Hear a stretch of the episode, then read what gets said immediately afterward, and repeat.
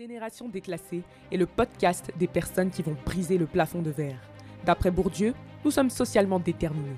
Un enfant de pauvre est et restera pauvre. J'ai créé l'entreprise Kumar Oratoire à 18 ans. Je suis Erin Conné, enfant d'immigrés, ayant grandi pauvre dans des quartiers aisés. En décidant de ne pas subir ce déterminisme, j'embarque avec moi dans la génération déclassée, ces personnes qui ont décidé de ne pas faire de leurs conditions de vie une fatalité pour s'élever en parlant mindset, carrière et développement personnel.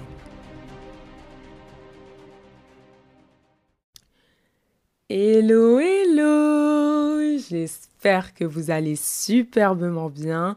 Comme d'habitude, aujourd'hui on se retrouve pour notre nouvel épisode de podcast, le 12e cette fois-ci, où j'ai décidé d'aborder la question de la pauvreté.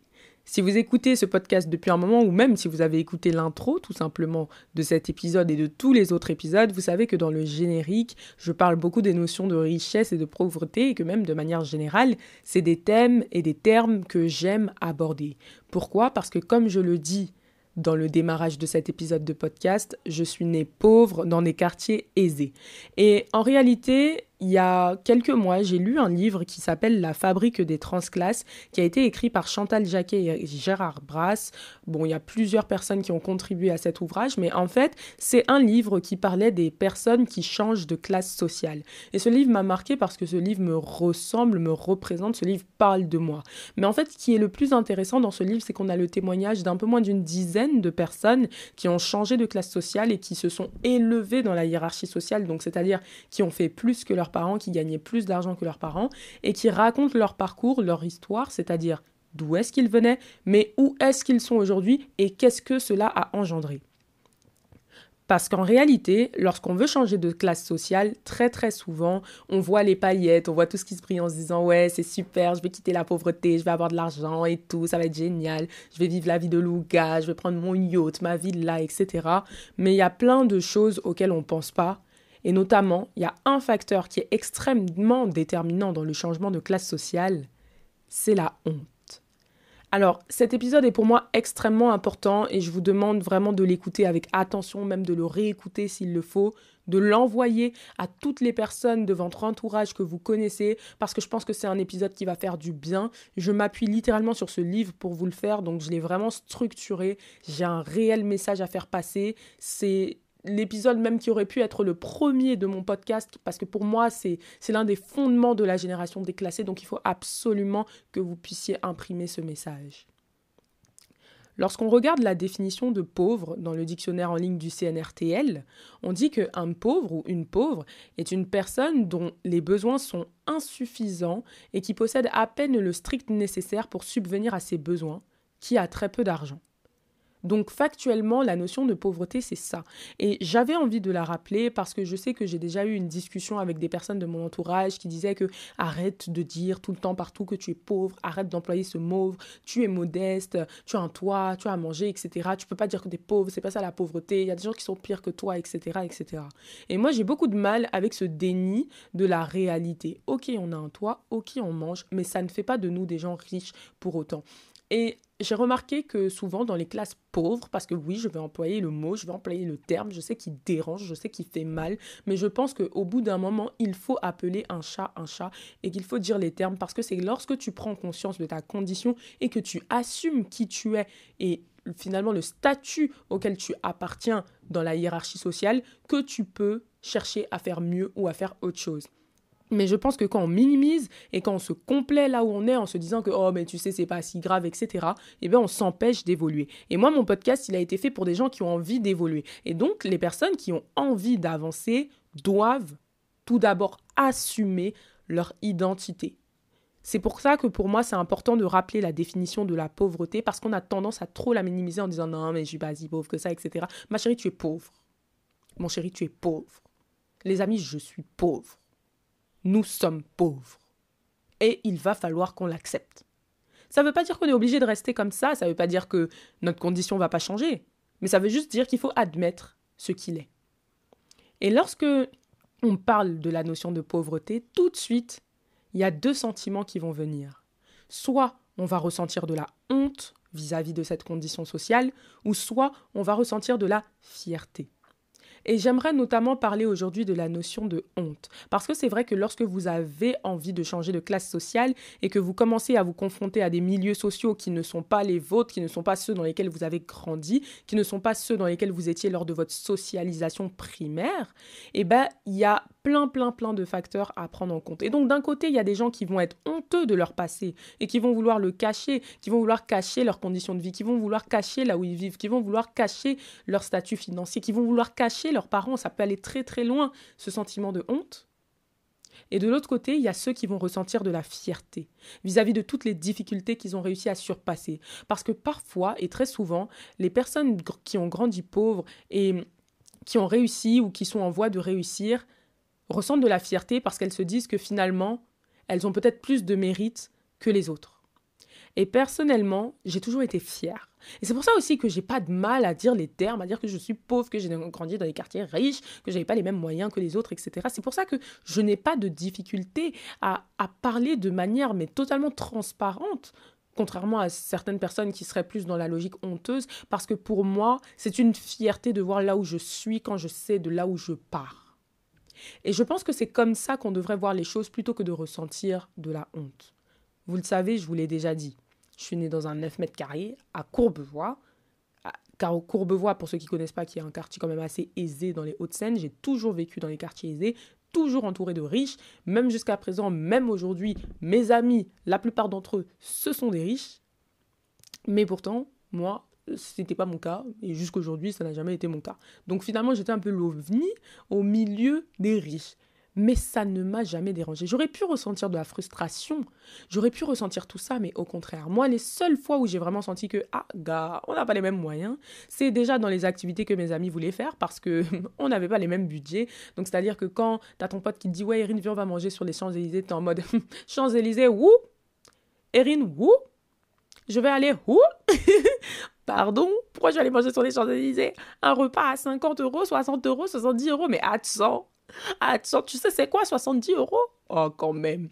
Mais de l'autre côté, bah, mes amis, ils savaient que c'était la hesse pour moi. Donc, quand ils avaient des délires comme ça de dire qu'on s'en va manger sur les Champs-Élysées, bah, parfois, ils, souvent même, ils contribuaient, ils me payaient mon dessert ou mon entrée ou une partie de mon plat, etc.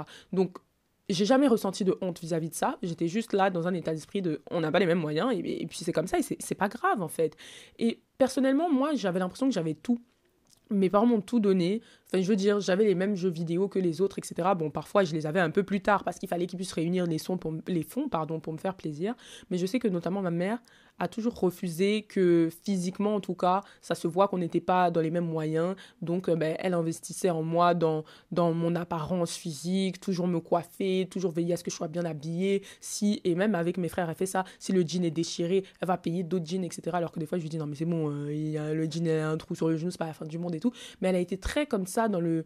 On va essayer de peut-être de couvrir ce, ce manque de moyens financiers par votre apparence. Comme ça, vous allez pouvoir vous fondre dans la masse, en tout cas d'un point de vue visuel. Et vous savez, les enfants euh, un peu morveux, sans crème, qui ont le nez qui coule, qui ont des crottes dans les yeux. Tu vois, tu les regardes, tu te dis, mais pourquoi enfin, leurs parents s'occupent pas d'eux ou qu'est-ce qu'il y a Ou qui ont les habits, euh, ouais, des habits vraiment. Non, quand toi-même, quand tu regardes l'enfant, tu te dis, titi, non, ça se voit, c'est chaud, ça se voit, c'est chaud, ça se voit, c'est chaud, etc. Et donc, je sais que ça, ça a toujours été sa phobie, donc elle a toujours veillé à ce qu'on soit clean et propre sur nous. Et donc, peut-être que ça a contribué aussi au fait que je puisse m'adapter facilement à mon milieu, etc. Mais en tout cas, ben, je me sentais quand même pas en déphasage, en déphasage pardon, avec les gens. Par contre, là où je remarquais que les moyens financiers étaient vraiment différents, c'était dans les voyages. Parce que moi, je voyageais une fois par an, c'était l'été. Bon, encore moi-même, je suis chanceuse parce qu'il y a des gens qui ne partent pas du tout, du tout en vacances. Mais euh, souvent, c'était en colonie, en fait. Souvent, c'était en colonie, ou parfois, sinon, c'était dans la France, chez des oncles et des tantes, etc., des personnes de ma famille, alors que je sais que moi, la plupart de mes potes, ils partaient à toutes les vacances scolaires. Et quand je te dis ils partaient, c'était pas juste dans les maisons de campagne, même si ça c'était non, les maisons de campagne, c'était plutôt les week-ends. Parce que la plupart de mes potes, c'était ça, ouais. C'était euh, tous les week-ends, ils vont à la maison de campagne et tout. Mais au-delà de la maison de campagne, quand c'était les vacances scolaires, c'était vas-y, que je vais à Punta Cana, que je vais en République dominicaine, je pars au Mexique, à Cancun, etc. C'était, ils s'en vont aux États-Unis. Bon, bref, c'était des grands voyages en Égypte et tout ce qui s'ensuit. Et puis ils revenaient, ils faisaient le débrief. Et en plus, je ne sais pas si c'est comme ça dans tous les quartiers, mais en tout cas, bon, moi, comme j'ai grandi que dans des quartiers aisés avec mes frères, etc., à l'école, il y a toujours le truc après les vacances de va raconter tes vacances. Ça, c'est un rituel en maternelle, en primaire, etc. Ou dans ton cahier, tu dois venir écrire ce que tu as fait de tes vacances. Et tu vois, la plupart des gens, ils avaient des trucs où je suis allée à Washington, on est passé devant la Maison Blanche, etc. Et tu sais, moi, j'étais là en mode, gars, je suis allée chez ma tata à Évry Courcouronne, mood. et du coup, et du coup, euh, ben, mais ça me dérangeait pas plus que ça, en fait. Ça me dérangeait pas plus que ça. Mais moi, je sais que ma mère, par exemple, c'est quelque chose qui l'a toujours gêné, le, le fait de devoir raconter nos vacances, etc. Et donc, euh, elle compensait en nous faisant faire des sorties, nous emmenant au musée, des trucs comme ça, pour qu'on puisse dire que, ah, on est allé au château de Versailles, ah, on a visité ci, ça, ça, etc. Je sais qu'elle se met beaucoup de pression vis-à-vis de ça.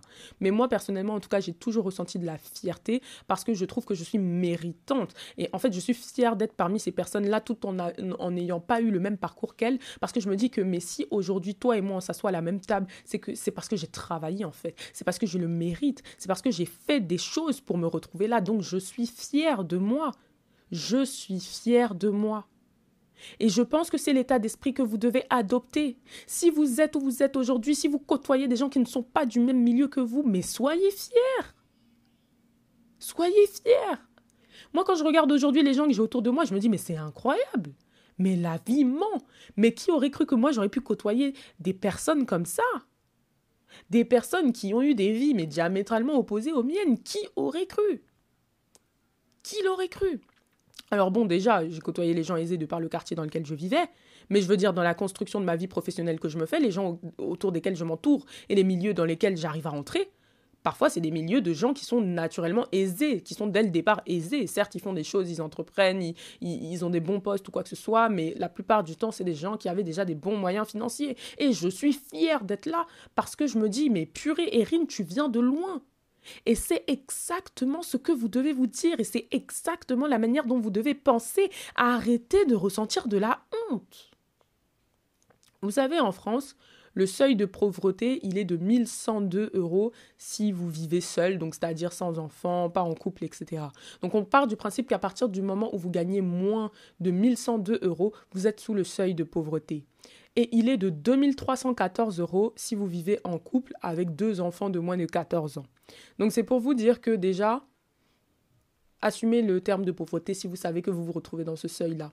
Mais de l'autre côté, il y a des gens qui peuvent gagner par exemple 1500 euros, mais être en famille monoparentale et avec euh, trois enfants. Si tu as 1500 euros, trois enfants et que tu es en foyer monoparental, bah, même si statistiquement tu peut-être pas dans le seuil de pauvreté, nanana, bah, en fait tu peux vite euh, te retrouver dedans. Donc il faut faire euh, aussi attention à ça, il faut nuancer les chiffres, faut pas les prendre terre à terre, mais en tout cas moi je pars du principe que c'est chaud quand tu es en dessous de 1500 euros quoi, et que tu as des enfants, etc. C'est sûr que si tu as 1500 euros et que tu es seul, tu es bien moi, actuellement, si j'ai 1500 euros, je suis bien. Mais il faut prendre en considération ça. 1500 euros quand tu es seul, ok, pourquoi pas, c'est super. Mais 1500 euros si tu as quatre enfants et que tu seul, là, ça devient compliqué. Donc, bah, comme je sais qu'il y a beaucoup d'Africains qui écoutent mon podcast, je suis quand même allée chercher, notamment pour la Côte d'Ivoire, le seuil de pauvreté. Et je sais que déjà, le SMIC en Côte d'Ivoire, il est de 60 000 francs CFA. Donc 60 000 francs CFA, ça fait 100 euros.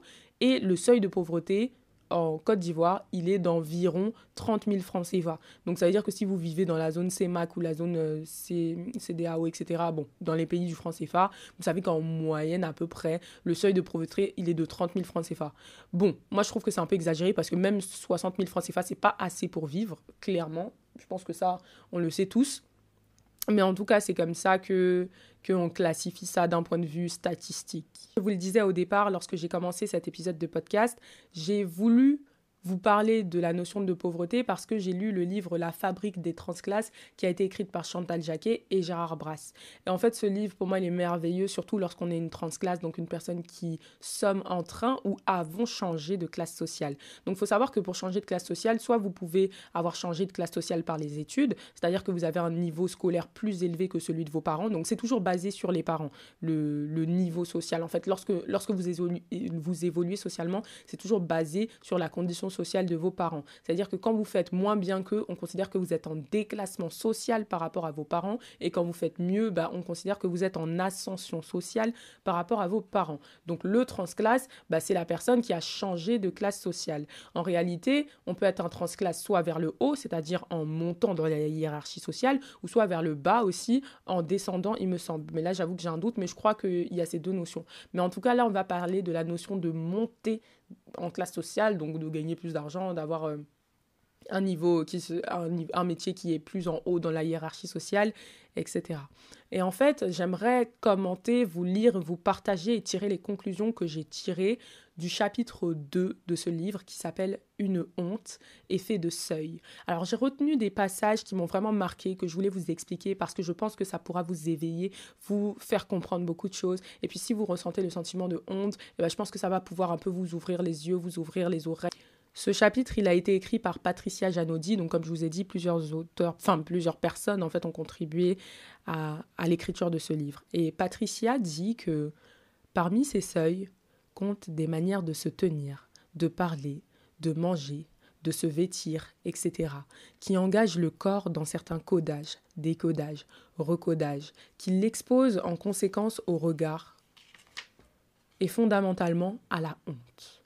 Or, cet entrechancement entre corps et code, ce lieu de honte, s'offre également à un choix dans l'abord qui en est fait.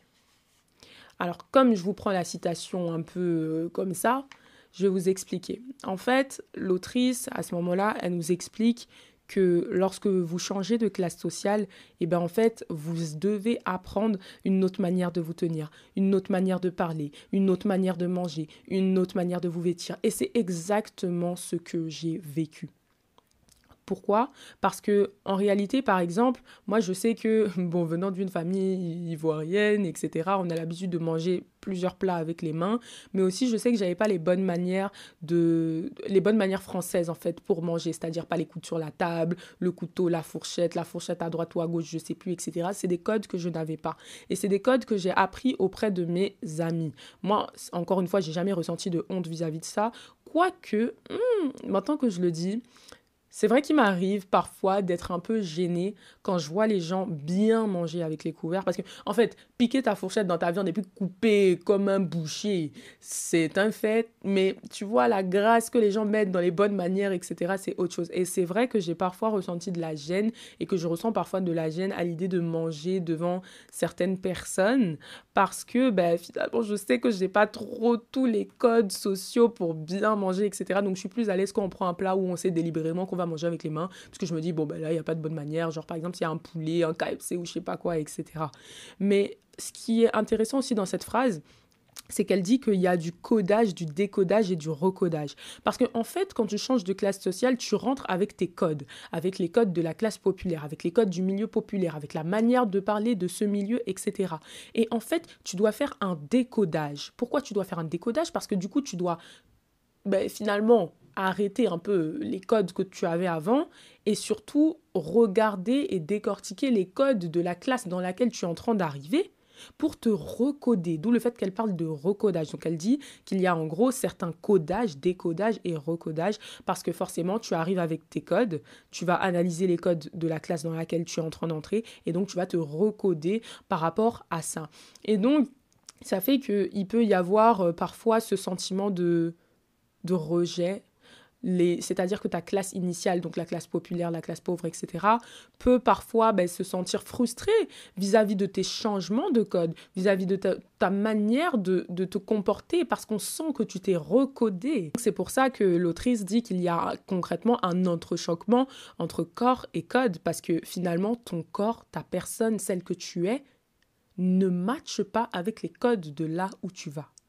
Et après, elle nous dit, la honte n'est pas parlante. Elle se pose d'ailleurs comme la honte avant d'être ma honte, ou n'est déjà plus complètement honte quand elle se dit ma honte. Alors ce passage, quand on le lit comme ça, parfois il n'est pas très clair. Comment ça, la honte, ma honte, etc. Mais en fait, ce qu'elle essaye de nous dire, c'est que, vous savez, pourquoi on ressent de la honte? Parce qu'on considère que notre situation, c'est la honte. C'est-à-dire qu'en en fait, être pauvre, c'est honteux déjà en soi. Et c'est parce que on considère qu'être pauvre est honteux que ça devient notre propre honte personnelle. Parce qu'on a honte de se retrouver dans la honte. Je ne sais pas si vous voyez ce que je veux dire, mais c'est vraiment ça. On ressent de la honte parce qu'on sait que la situation, sociétalement parlant, en société, est perçue comme honteuse. Par exemple, si vous tombez dans la rue tout seul et que personne ne vous voit, vous n'allez pas ressentir de honte parce que vous êtes tout seul. Mais si vous tombez dans la rue devant tout le monde, vous allez ressentir de la honte parce que vous savez qu'aux yeux des autres, c'est honteux. Et c'est hyper intéressant ce qu'elle dit en fait. Et ensuite, elle parle de discontinuité des codes. Parce que finalement, tu grandis lors de ta socialisation primaire avec certains codes sociaux. On te dit de te comporter d'une certaine manière. On te montre qu'on parle d'une certaine manière. On aborde un langage qui est différent. Et après, quand tu changes de classe, eh ben, on te dit Ah, mais non, mais ta manière de te comporter, de parler, de te tenir, de te vêtir et tout ce qui s'ensuit ne va pas du tout avec nos codes. Alors, on va jamais te le dire explicitement, mais on va te le faire sentir, on va te le faire remarquer, ça va se ressentir par des regards, par un mépris, par un dédain, par des petits trucs comme ça, qui sont totalement involontaires finalement vis-à-vis des personnes de cette nouvelle classe que tu souhaites intégrer, mais, mais qui sont ce qu'ils sont en réalité, et qui disent ce qu'ils disent. Ensuite, dans l'ouvrage, l'autrice, elle, parle d'une expérience où, en fait, elle aimait beaucoup lire et elle est partie en librairie pour acheter des livres, et notamment des livres réputés comme étant assez compliqués à lire, notamment pour une personne de son âge. Et en fait, elle s'est retrouvée à développer un gros syndrome de l'imposteur parce qu'elle se disait que le libraire et la clientèle allaient la juger en se disant mais elle, euh, c'est une personne des quartiers pauvres, qu'est-ce qu'elle fait à venir acheter euh, des livres de philosophie, de littérature, etc. Et donc en fait, elle était mal à l'aise à l'idée de devoir acheter des livres dans cette librairie au regard des de tous parce que finalement, elle avait honte de sa condition et que c'est comme si elle avait l'impression que sa condition, elle était marquée sur son front. Et que du coup, les gens allaient se dire, mais qu'est-ce que tu fais là, toi? Tu fais trop pitié. Mood, un peu en fait. Et du coup, elle dit dans le livre, le libraire, ou bien la clientèle avertie, n'allait-il pas s'apercevoir que je n'étais pas à ma place dans la boutique? Et en fait, cette question, elle est très importante. Quand on est un enfant de pauvre qui aspirons à aller dans des classes un peu plus aisées, classe moyenne, classe aisée, etc parce que parfois il peut arriver qu'on ne se sente pas à notre place. Et pourtant, on a travaillé, on a mis les moyens en place, enfin je veux dire, on mérite d'être là, de toutes les façons, on ne serait pas là si on n'avait aucune raison de l'être. Mais on ressent quand même de la honte parce qu'on a l'impression que ça se voit sur notre front, qu'on ne vient pas de ce milieu social-là. Et même si moi c'est un sentiment que je n'ai jamais ressenti, ou en tout cas pas à ce que je me souvienne, parce que bon, peut-être que j'ai non, je crois pas, parce que j'ai tendance à ressentir plutôt de la fierté. Mais je sais qu'il y a beaucoup, beaucoup, beaucoup de gens qui ressentent ça. Et c'est pour ça que pour moi, cet épisode de podcast, il est d'utilité publique. Et c'est pour ça que j'ai pris le temps de le faire et de l'écrire et de l'articuler. Parce que je veux que vous compreniez que vous n'avez absolument aucune honte à ressentir. Car votre passé est votre passé et que votre passé n'est pas marqué et gravé sur votre front. Servez-vous de votre passé comme une fierté pour avancer. Donc non, les gens vont pas s'apercevoir que vous êtes un imposteur, que vous êtes un pauvre, que vous ne, venez pas d'ici. Et au pire, au pire, au pire, même s'ils s'aperçoivent de ça, qu'est-ce que ça fait? Qu'est-ce qu'on en a à faire? Et donc le passage qui va suivre finalement bah, est dans la continuité de ce, que je vous lisais précédemment, puisque l'autrice ajoute plus explicitement, la libraire ne me croirait pas capable de livre. Oh plus explicitement, la libraire ne me croirait pas capable de lire ce livre de philosophie, ni d'ailleurs aucun livre, d'aucune sorte. Elle croirait que je prétends seulement savoir lire. Et en fait, moi, ce passage, il m'a fait penser à bah, une forme de discrimination, en gros, que j'ai vécue lorsque j'étais en primaire. La prof, elle avait dit donc c'était ma maîtresse de CP et de CE1, mais je me rappelle plus si c'était en CP ou en CE1.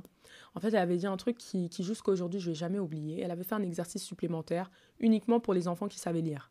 Et moi, je considérais que je savais lire. Et donc, en fait, elle avait dit, voilà, c'est un exercice un peu plus difficile que les exercices qu'on fait d'habitude. C'est uniquement pour ceux qui sont bah, forts, en gros, et ceux qui qui savent lire. Donc, ceux qui veulent cet exercice supplémentaire, vous venez me le demander à la fin de l'heure de cours.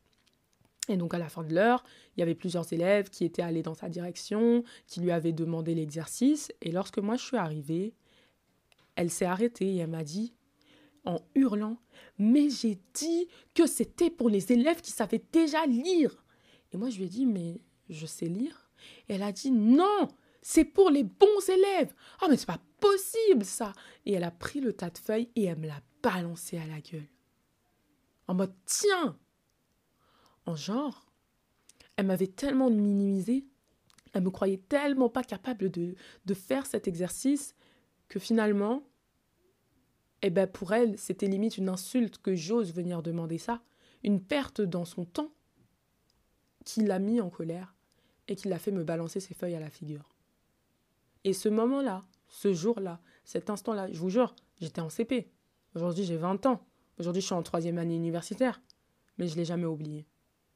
J'ai jamais oublié ce mépris qu'elle a eu vis-à-vis de moi. Et comme je vous le rappelle, j'ai grandi dans des quartiers aisés et que tout le monde connaissait ma condition, ma prof, mes camarades de classe savaient que je vivais dans un 9 mètres carrés, même si ma mère m'avait dit de ne pas le dire. Bon, moi j'étais papato, donc je le disais à tout le monde. Mais en fait, ça ne me dérangeait pas parce que ma vie est ma norme. Et que finalement, ce que les autres auraient pu prendre comme un truc en mode oh miskin la vie dans ça et tout bah pour moi c'était normal puisque c'était ma vie et que je connaissais pas autre chose je savais qu'il existait autre chose mais ça me dérangeait pas mais donc en fait le fait que mes profs sachent ça et notamment ma maîtresse, ça fait qu'il développait un certain mépris vis-à-vis de moi. Alors dans le livre, l'autrice, elle évoque quand même une hypothèse, parce qu'elle se dit que la libraire aurait pu se dire qu'elle n'était pas capable de lire ce livre et tout, mais moi, pour le coup, dans ce cas-là, c'était pas une hypothèse, c'était un fait. Elle ne me sentait pas capable de. Et c'est avec des actions comme ça, en fait, que tu as envie de montrer que, hé, shut up, j'en suis clairement capable. J'ai ensuite relevé le passage qui dit la honte, malgré tout, me socialisait. Et en fait, c'est très très intéressant aussi, encore une fois, parce que ça m'a fait penser dans ma vie à toutes ces situations-là où j'ai sociabilisé avec les gens justement parce que je ne connaissais pas, parce que je ne comprenais pas, parce que je ne savais pas. Je n'ai jamais eu honte de demander, je n'ai jamais eu honte de poser des questions. Même mes amis, quand ils me parlent de quelque chose et que, que je comprends pas et que je connais pas, je leur dis Ah, c'est quoi ça, etc. Et n'ayez pas honte d'ailleurs de demander. Il n'y a aucune honte à ne pas savoir quelque chose. Il n'y a aucune honte à ne pas être sur le même niveau intellectuel. Vous n'avez pas la même vie, vous n'avez pas vécu les mêmes expériences. Et si eux venez sur votre terrain, eh bien, vous vous rendriez compte aussi que eux aussi, il y a des choses que chez vous ou que vous faites qu'ils ne comprennent pas. Et ils vous demanderaient Ah, qu'est-ce que c'est ça? Et vous leur expliqueriez. Il faut que la honte change de camp. Personne n'a à avoir honte en fait. Mais utiliser finalement cette émotion-là, en fait finalement cet écart social, comme une force pour apprendre. Parce que vous avez tout à apprendre du coup. Vous avez tout à apprendre, surtout quand vous changez de monde.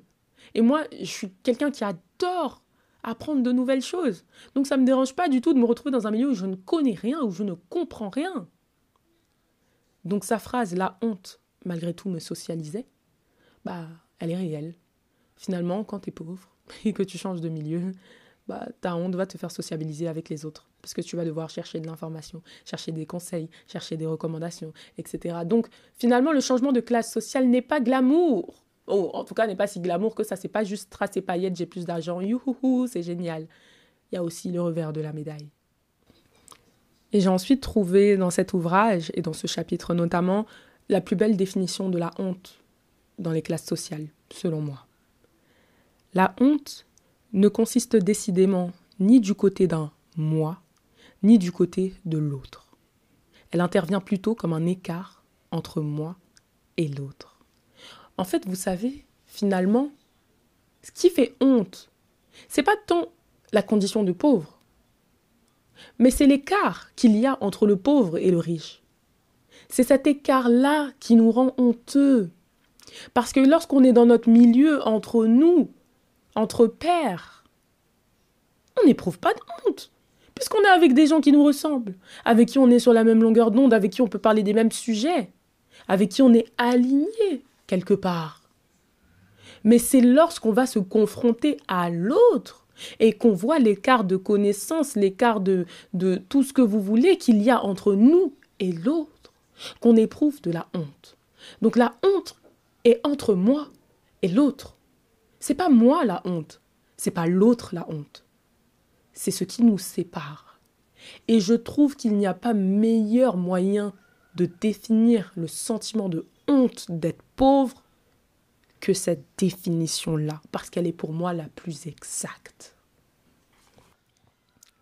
Récemment, je, regardais une interview de Chantal Jacquet, donc l'autrice du livre, du moins celle qui a supervisé les recherches euh, à ce niveau-là, parce qu'il faut savoir que c'est une philosophe, elle est spécialisée sur la question de transclasse, c'est elle qui a inventé ce terme, parce qu'avant on parlait de transfuge de classe, et que les transfuges de classe, bah, ça avait une connotation vraiment négative, très très péjorative, les transfuges de classe, c'est concrètement des personnes qui trahissent leur milieu social d'origine pour aller euh, bah, du coup se mettre dans l'autre milieu. Donc il y, a cette notion de trahison euh, bien complexe, etc.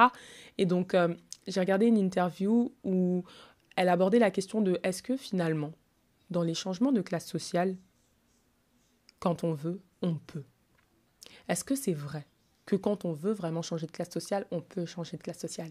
Et elle expliquait que mais la question est beaucoup plus complexe que ça en fait. Parce que c'est plutôt qui peut, veut. Et j'ai beaucoup aimé cette citation, j'ai beaucoup aimé cette phrase qu'elle a dit, parce qu'en réalité, si tu ne sais pas que quelque chose existe, tu ne peux pas le vouloir. Et donc si aujourd'hui il y a des personnes qui sont bloquées dans leurs conditions sociales, c'est parce qu'ils ne savent pas qu'ils peuvent faire autre chose, parce qu'ils n'ont pas de perspective. Si par exemple, toi, tu as grandi dans un milieu populaire et qu'il n'y a que des gens populaires autour de toi qui ne connaissent que le milieu populaire, mais comment tu vas aspirer à entrer à l'ENA alors que la plupart des gens autour de toi, ils ne vont même pas jusqu'au lycée, par exemple?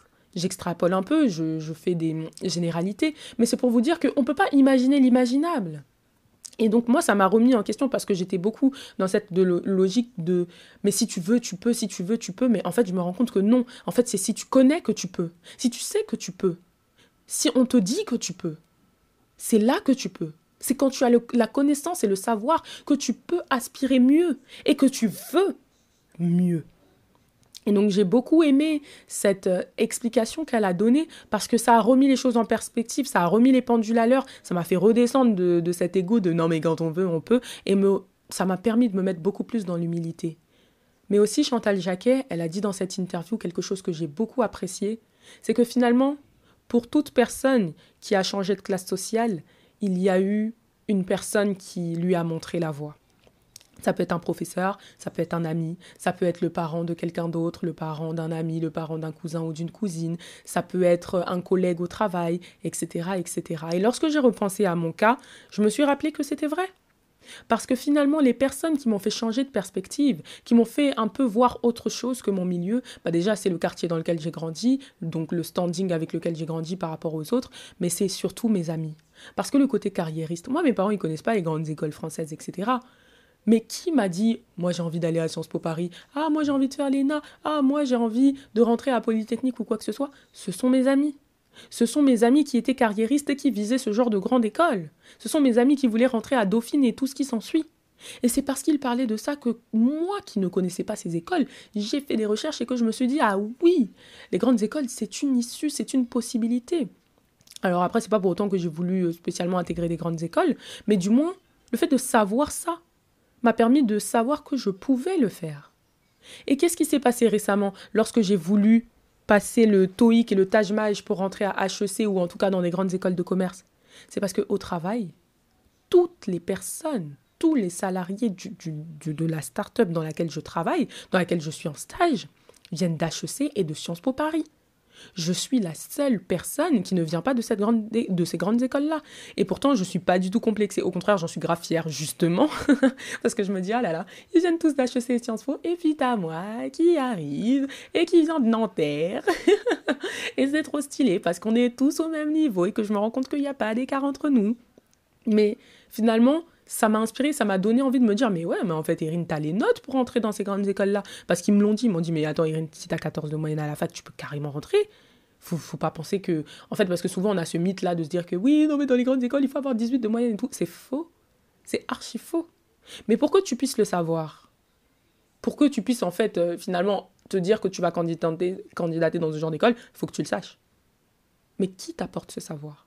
Ben voilà, pour moi, dans ce cas-là, ça a été mes collègues au travail, mon patron au travail, dans le stage dans lequel j'effectue actuellement. Et donc, finalement, moi, au travers de ce podcast, j'ai envie d'être cette personne qui vous montre d'autres chemins, qui vous montre tout ce que vous pouvez faire, qui vous montre finalement toutes les possibilités et les opportunités qui s'offrent à vous. Mais je veux aussi que vous soyez cette personne pour quelqu'un de votre entourage. N'avancez pas seul, ne grandissez pas seul, n'évoluez pas seul. Ne changez pas de classe seul.